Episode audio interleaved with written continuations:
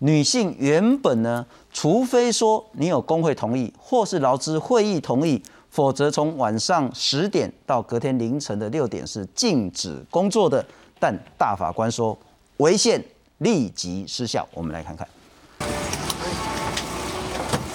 国际线的空服员时常日夜颠倒，基本上女性劳工都会配合排班，但其实原先劳基法也赋予女性有拒绝的权利。原本劳基法第四十九条第一项规范，雇主在劳资协商或工会同意前，不得要求女性晚上十点到隔天早上六点提供劳务，因此让工会多了谈判筹码。像必须轮值大小夜班的媒体工作者，就和电视台协商，不论男女员工，夜间工作后回家都可报账计程车费。女性夜间工作的时候，其实我们超过了这个，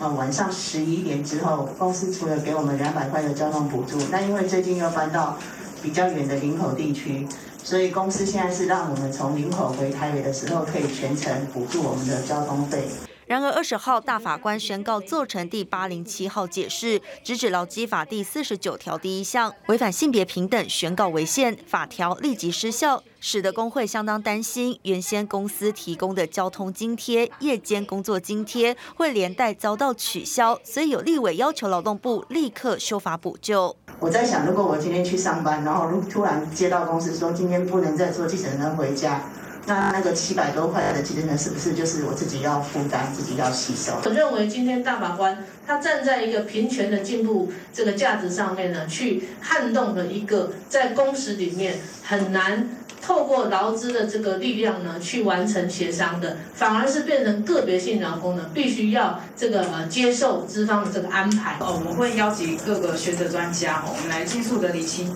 这个争点啊，以及呃大法官他们解释的意涵到底在哪里？劳动部表示，怀孕或哺乳期间的女性劳工仍可拒绝夜间工作。至于视线引发的争议，将邀集专家会谈，研拟对策。赖香林要求劳动部在中秋节之前提出修法版本，并成立协助平台，让现有工会好不容易争取到的夜间工作补贴不会就此一笔勾销。记者黄金郭俊玲台北报道。介绍两位来宾，律师李彦龙。大家好，非常感谢，再来欢迎是台北市产业总工会的总干事陈淑伦，淑伦你好，大家好。不过我可能花一点点的时间谈这个来龙去脉，然后四至第八零七号解释，这怎么来的呢？家乐福很不爽，家乐福说啊，我就是找女性来去晚上工作，结果台北市也罚我，桃园市也罚我，台中市也罚我，高雄市也罚我，台南市也罚我，罚我那么多钱就算了。还把我的名字都放上去，吼！这个美术跟那个做奸犯科、杀人放火，一路就没送，他就要提视线。除了家乐福之外呢，华航也说，哎，我明明就是可以让女性来工作，结果又被罚，他也不高兴，他也提视线。结果台北高等行政法院就说，哎，我如果是这样判呢，当然呢，他就是违法，因为劳基法就讲得很清楚。可是这感觉又怪怪的，所以台北行政高等行政法院也去提示线，三个方面提示线之后。大法官怎么说呢？来来看看大法官公啊哈，这个本来劳基法这一条呢，你这个法这样定，跟最后目的的达成要符合，很显然它是不符合的。他怎么说呢？第一个，立法的目的呢，是要跟立法的目的呢达成具体的实质关联。可是呢，因为你限制女性在十点以后六点之前不能工作，因此女性的就业机会被剥夺了。这是一个，那为什么女性不可以，男性就可以呢？这叫做以性别为分类标准，对女性呢形成了不利的差别待遇。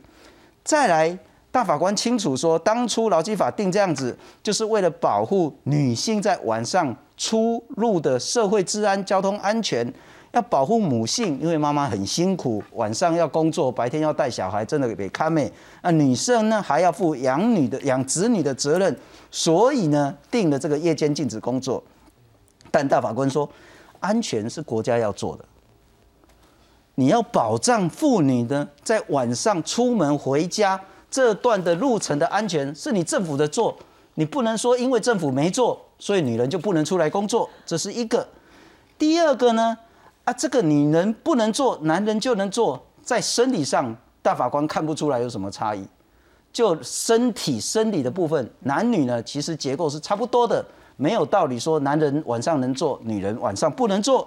再来顾小孩啊，凭什么一定要女人顾小孩？男人就可以依法不顾小孩吗？所以用这套呢来去说禁止女性夜间工作也没道理。再来说，因为要经过工会或是劳资会议啊，工会跟劳资会议凭什么决定每一个人的工作意愿？啊，我想要加班给赚几块钱，是安那工会工比赛，他凭什么来决定我？因此种种的条件下呢，说这一条就是沦为性别角色的窠臼，违反中华民国宪法第七条性别平等的意志，因此即日失效。先请教严龙，有道理没道理？我应该必须这样讲。我今天看到在看这个解释文跟解释理由书的时候，我第一个感觉是觉得很怪，很怪是说，就是他的逻辑论，因为法律人很重视逻辑嘛。是。其实你刚刚信聪哥所讲的这个，他就是说，先从一个去犯说这个法律存在的目的，为什么法律规定说女人夜间不能工作？法律存在的目的跟他所用的手段哦，对男女做差别待遇。然后他这个逻辑上面看起来，我觉得其实。逻辑上是对的，就是应该说逻辑上是他可以导出这样的一个规定的。但是我觉得我自己后来发现，为什么我觉得他怪？是因为我觉得大法官很没有现实感。所以没有现实感，就是说我们去看他几个理由。第一个就是说，哦，他说哦，因为就是像刚思勇哥讲，就是说女人哈，就是比如说国家必须要不负有一个就是去提供这个安全场所的义务。但是为什么这个东西反而变成限制女人工作权的理由呢？但是应该反过来就是说，现实上我们还是可以去了解，比如说是性侵害也好，暴力犯罪的受害人也好。其实大部分都还是女孩子，所以这个社会治安的败坏，其实受害人是女人的情况居多的情况，在这个现实上面的状况，我觉得大法官没有考虑到，这是第一个。第二个就是说，他刚好提到，就是说，好，呃，就是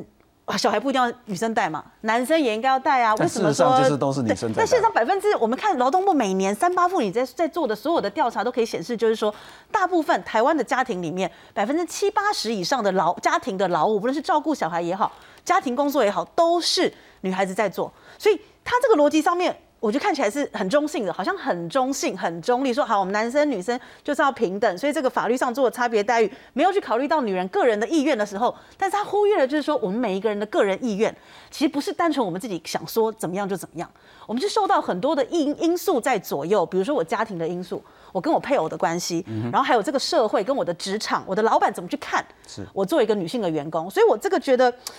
觉得很没有现实感，但是我又觉得，就法律上我不能说逻辑上我不对，所以我觉得这个是一个觉得有点奇怪的一个就是逻辑有道理，但是诚意过高啊。公开拍电影都是亚邦苏大的混定，你要背来背去，没有站在土地上。是啊。但我想问的是说，可是大法官说的也有道理，是因为如果你是老板的话，啊，因为你请一个女性员工晚上十点以后她不能工作，如果我这个业界的工这个工作形态就是要晚上十点一定要有人，那拍谁？或者刚才也在呛杂波呀，所以因此就变相剥夺掉女性的工作机会了。可是其实现在现行的劳基法，因为大法官就是把这一条四十九条一项宣告为违宪，还有个理由就是说，其实现实上我们现在已经有很多很多的产业已经经过劳动部的核定，就是说它符合这个但书规定，说好雇主有提供就是必要安全的措施，而且工会跟劳资会有去协商一些相关的附加条件之后，有例外的同意。他们这些特定的行业的女工，可以在晚上十点到白天的隔天的六点去工作。那这个行业其实很多，我去查过，还包括我们法律服务业，法律服务业的受雇的律师也包含在里面。所以其实大法官他们就是用这样子哦，既然核定的就是能够去呃女工可以在夜间工作这些例外的行业这么多情况之下，表示说这个法律没有与时俱进，好，没有与时俱进，所以我们把这个法律就宣告为违宪，就是。我们认为说，男生女生都可以在晚上十点到隔天的六点之后去工作，但是他没有考量到，就是说，其实今天劳动部之所以可以去核定，我想待会淑伦姐也可以去做一些补充。劳动部之所以去核定，就是说这些行业可以例外的有让女工在夜间工作，其实是有经过各种，就是原本法条规定的这些但书，就是他必须要符合相当的条件，对于女工的各方面，不论是安全也好，好像就是影响到他的一些家庭安家庭的工，就是提供他交通工具。女工宿是安全必要措施，而且经过劳工呃工会跟劳资会议的同意之后，经过诸多条件的限制，我们例外的去许可。那但现在这个东西违宪了，表示说之前这个工会也好，或者说这个公司的劳资会议也好，他帮员工一起去协商这些条件，等于是都不存在了，就变了个别的员工去面对劳呃资方。那我觉得其实刚刚信用哥也提到一点，就是我觉得大法官他的理解是说，好，我们所有的员工，我们每个劳工，台湾的所有劳工，我们都是。很 powerful 的，就是很有力的。我们可以单独面对老板，然后老板说：“啊，你晚上要工作。”我说：“我可以说不要。”然后呢？可是是现实上的状况吗？所以我自己在看这个时候，我就觉得。就法律人，我可以理解他那个逻辑，但是就一个活在作为一个家里孩子是一岁四个月，我还是老板哦，我自己都觉得我很难去平衡那个的时候，那我们如何去面对广大的实际上正在肩肩负家庭照顾者这样子的一个职务的这样的广大的女性劳工呢？对，哈。不过因为叶龙你自己是职业开业的，那如果你是那个受聘的律师的话，我是你的老板，我就说，哎，叶龙啊。明天那个非常非常重要的客户的案子一定要交，没有的话，我们事务所会赔的赔死。拜托，今天晚上加班到凌晨两点，你敢说不吗？这个是很多现实上大型事务所的受雇律师的状况，他们非得这样不可。如果是原本劳基法拍写，他就是不能只讲出这种话。不过我当然要请教熟人了哈。呃，依照我们的法治社会，大家都可以骂大法官，这是言论自由。嗯，但没有可能转还的。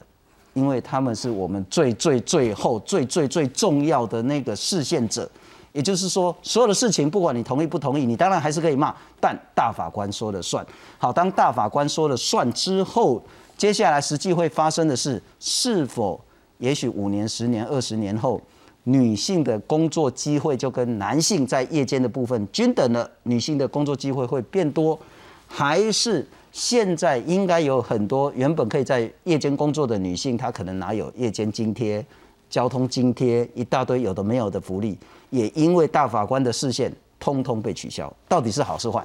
我认为这一条，嗯，简单来说，它明明是往性别平权的方向去解释，但是呢，性劳动基准法做这个规定，就是性别镶嵌在劳动，劳动镶嵌在社会。这件事情要被看到。那今天重视了性权，但是丢了劳权啊，所以我看到有一个知名律师的评论，就是倒洗澡水连孩子一起倒掉啊，就是就是说为什么？因为他这个大法官的理由，我其实都蛮赞成的，是要保护夜间劳动者的工作及职场安全。要不要保护？要，男女任何一个性别都应该要，不一定男不一定女，包含多元哈，维护身体健康，尽量避免。违反生理时钟的夜间工作是所有劳工的需求，对不对？讲的太对了，我觉得大法官讲的很好。大法官说，教养子女等家庭照顾责任是由经营共同生活全体成员合理分担，不以女性为限。把它放在女性身上是一种性别窠臼的看法，对不对？太对了，这里每一句都话都很对。但是这个每一句话都很对之后，结论是我们把四十九条之一宣告为违宪之后，立即现在马上发生的效果就是。雇主此时此刻开始，他可以立即把他的女性员工排进大夜班，因为没有只有就是你已经没有这个就不违法了，不违法对。然后而且各大法官可能忽略一件事情，绝大多数的劳动者并不是自己决定我在上哪一个班别的，是的，就如同像我们让医院二十四小时都在运转，大夜班永远有护理师是。在这个好执执勤，这个他是他选择，我很爱上大夜。我非常爱上大夜嘛，当然不是，大家就必须要轮流，所以才会出现花花班嘛，白班、小夜、大夜这样子一直在轮嘛，也就表示说，劳动者的自我选择的权利真的有那么大吗？或者是说，基于夜间工作津贴比较高，所以大家很愿意选大夜？那这件事情到底是故意用经济利益去驱使劳动者做出个这个选择，还是他非常喜欢夜间工作？夜间工作比日间工作对他来讲？更能维护他的身心健康是哪一种？所以，如果并不是一个劳动者，绝大多数情况下非常自愿、很爱哈在夜间工作的话，那么到底在保障性别的平等跟保障劳权之间，是不是应该要有比较明确的法律规范？是劳动基准法的重点是赋予课与雇主义务，雇主要做到什么事？那可是四十九之一有两层嘛，第一个是呃工会跟劳资会的同意。第二个是你要雇雇主要达到的是，你必须要提供必要安全卫生设施设备。然后这个是在四十九条二定了一个办法，然后劳动部还另外去定一个办法，什么叫做夜间安全工作的这个卫生设施设备，然后还要提供交通工具，还要提供宿舍或者是宿舍，就你要达到这些要件之后，可以可以夜间工作。是。那如果今天以性别平权的角度，应该是。达到这些要件之后的男性或女性或任意性别才可以夜间工作。我们应该把如果大法官的解释正确的推导，应该得出这个结论，但没有，因为他是宣告本条失效。他也不是说我宣告呃明年一月一号起失效，就稍微如果有点时间，那劳动部就赶快去修正这个法规，让所有的夜间劳动者都获得保障，不是很好吗？我们完全了解大法官的意思啊，没有，因为他宣告立即失效。那所以现场就确实就有人提问大法官说，宣告失效之后的法律效果，在本法劳基法当中，对于夜间劳动者的保护剩下什么？只剩下女性可以基于健康或其他正当因素而拒绝夜间工作，连妊娠跟哺乳那一条都很不确定了，因为那一条是依附在前面四十九之一的。是，那所以今天我如果是一个怀孕或妊娠，呃，对不起，妊娠或者是哺乳的妇女，我要去宣称，我就没有办法用这条，我要用前面那条说我是健康，怀孕不健康吗？我要这样说吗？嗯哼。这个很怪了嘛，对不对？除非你能举证说你上这个夜班会对你身体造成很大的危害，我自己要负相当的这个责任去说明。然后就要说熟人的意思就是照顾小孩，然后说照顾小孩是正当理由嘛？那大法官说先生也要照顾小孩啊，所以你来上大夜叫你先生照顾小孩啊，这个不就是这个这你你这个照顾小孩不是正当理由？所以熟人的意思就是大法官所说的每一条所谓的性别平等，或者是国家的责任，乃至于性别科就，每一条都对。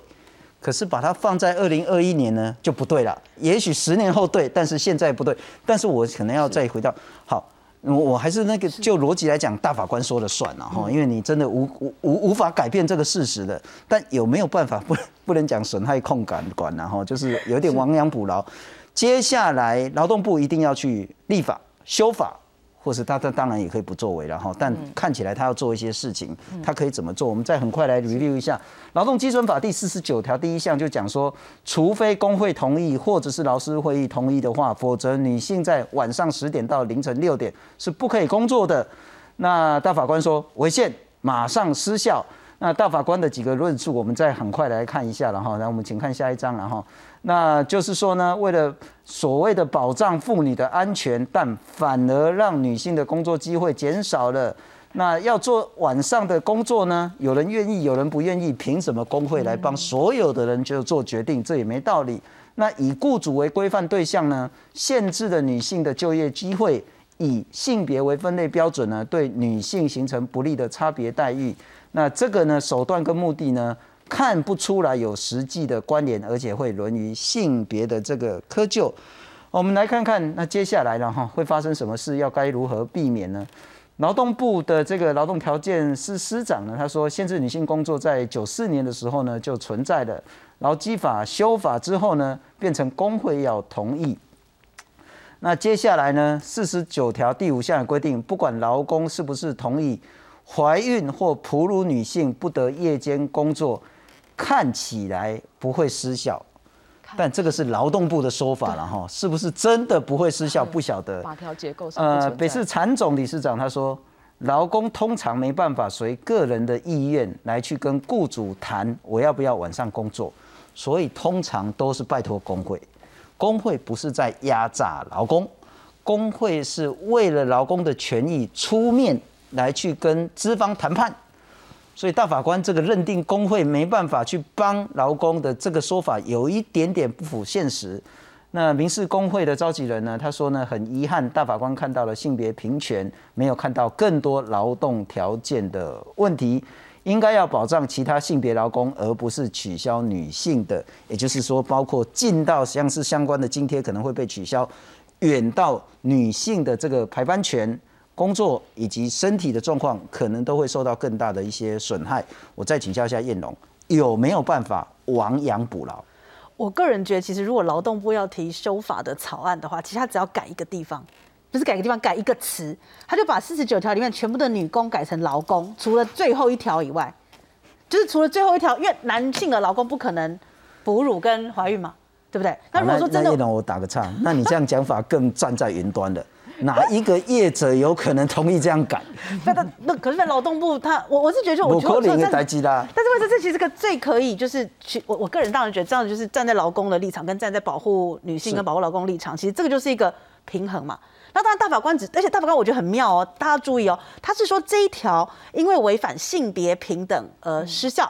但是大家不要忘记这个呃事件案，我后我后来觉得有没有可能这是一个大法官的一个伏笔？是的其实这个事件案呢，它其实是由一个高等法行政法院的法官，是还有另外一个就呃就是家乐福还有华航共同去提出的。那所以家乐福跟华航他们就主张说，这一条禁止女性劳工夜间工作的规定是违反我雇主的作为资方我的财产权跟营业自由。但他们发现，其实呃八零七解释他完全没有去提到说，哎，这个规定有任何违反。财产呃，雇主的财产权跟雇主的营业自由，他是用违反性别跑平等是去宣告违宪的，所以我个人真是觉得这是一个大法官留的伏笔，因为大法官并没有说这些措施，就是说这些呃，为了要不让女工夜间工作，雇主应该要做的这些措施是不对的，是违宪的。他不是这样讲，他只是说只让女性的劳工去享有这些呃，就是这个禁止，然后可以禁止之后，再加上他因为禁止，所以附随的一些雇主需要做到的义务的这个部分。只让女性劳工去享有这件事情是违宪的，所以我觉得我个人觉得这是一个大法官留的伏笔，所以才会导出我刚刚的结论，说我觉得四十九条如果劳动部要提的话，就是因为大法官没有说这样子的一个限制的规定是违反财产权跟营业自由，所以他反而就是可以把女工全部改成劳工，嗯哼，然后就搞定了，我是这么觉得啦。那 那那我可能抱歉，我先跟你致歉，而且我要收回我刚的话。不会不会不会，如果劳动部有 guts，是是我的前提是，如果劳动部敢去挑战现有一些必须夜间上班的这些业者的压力的话，他这一节这一条如果这样修，那就是功德圆满了。是的，没错，那就是皆大欢喜了。我们原本四十九条说，女性在午后十点到凌晨六点中间不得工作，变成说雇主不得使劳工于午后十点到凌晨六点工作，没错，除非工会同意，除非劳资会议同意，而且你做到必要的安全测试、公交通工具等等的这些福利。嗯，说实在，我对政府的那个了解恐怕是很难很难了。可是大法官的弦弦外之音，我们要懂得听啊，嗯，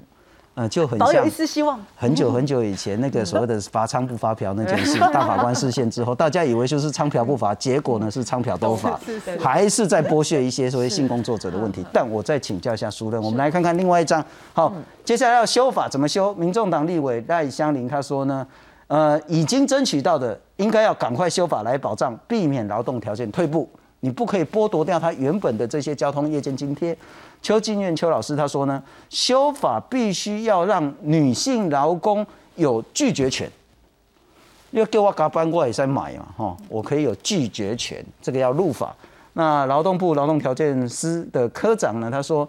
妊娠哺乳的这些健康保护呢，呃，他认为依然有效，但是要盘点相关法令，再来想怎么修法，怎么修法。呃，我们基本上第一个哈，就是在原四十九条，把它当做是一个夜间工作者的劳动保障，就扩大。只是这个保障的范围在哪边？哈，第一个我要先声明哈，就是当然去申请视线基于这两个公司跟工会之间的劳资关系，但是它一定很有特殊他们自己的劳资脉络才会导致这样。我们有九百零六。目前劳动部最近统计，我们九百一十六家企业工会，我们或者是以劳资会，我们有十三万家的劳资会议。如果这应该说绝大多数的劳资会议跟企业工会在行使同意权的时候，不可能全部拒绝，不然我们现在整个晚上应该是没有在运作才对啊。是的。各位晚上十一点打开任何一个电视台，有没有看到我们女性的主播仍然在岗位上坚守努力？当然有，你去哪里看不到女性工作者？啊，你你病院那个急诊的不是拢护理师吗？